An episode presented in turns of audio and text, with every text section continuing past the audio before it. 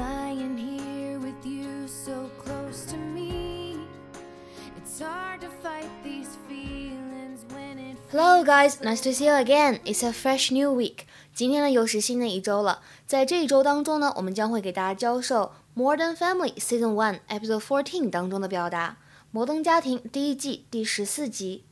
在这一集当中呢，Claire 她说过这样一句话：“I don't mind saying I was making quite a splash.” I don't mind saying I was making quite a splash. I don't mind saying I was making quite a splash.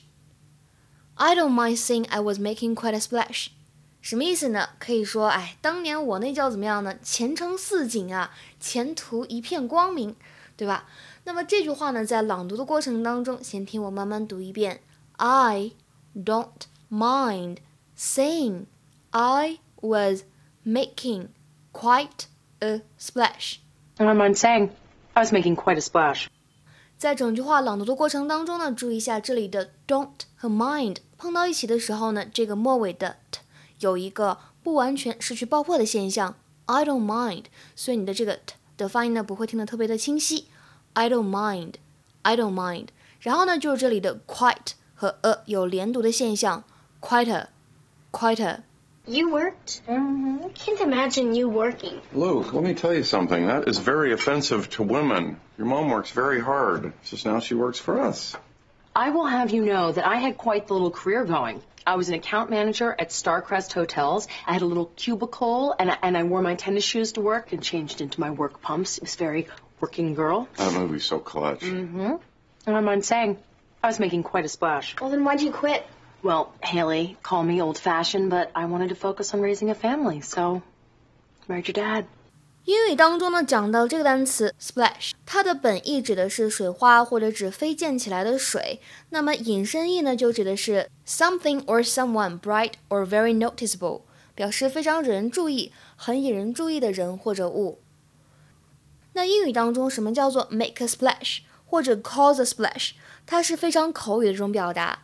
字面的意思呢，就是比如说平时你去游泳池的时候，总是有一些男生会想要吸引别人的注意，对吧？他就会跳进水里溅起水花。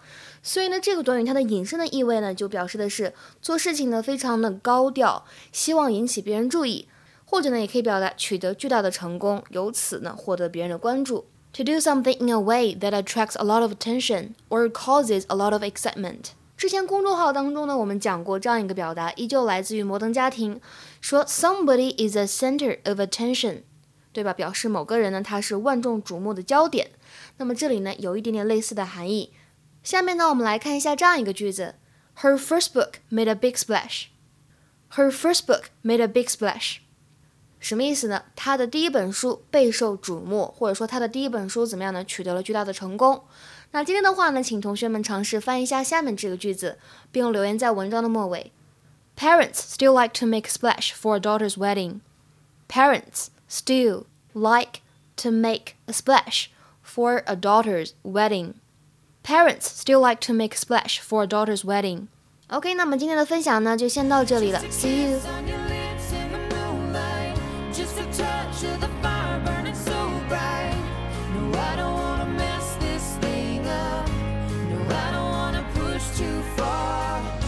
A shine in the dark that you just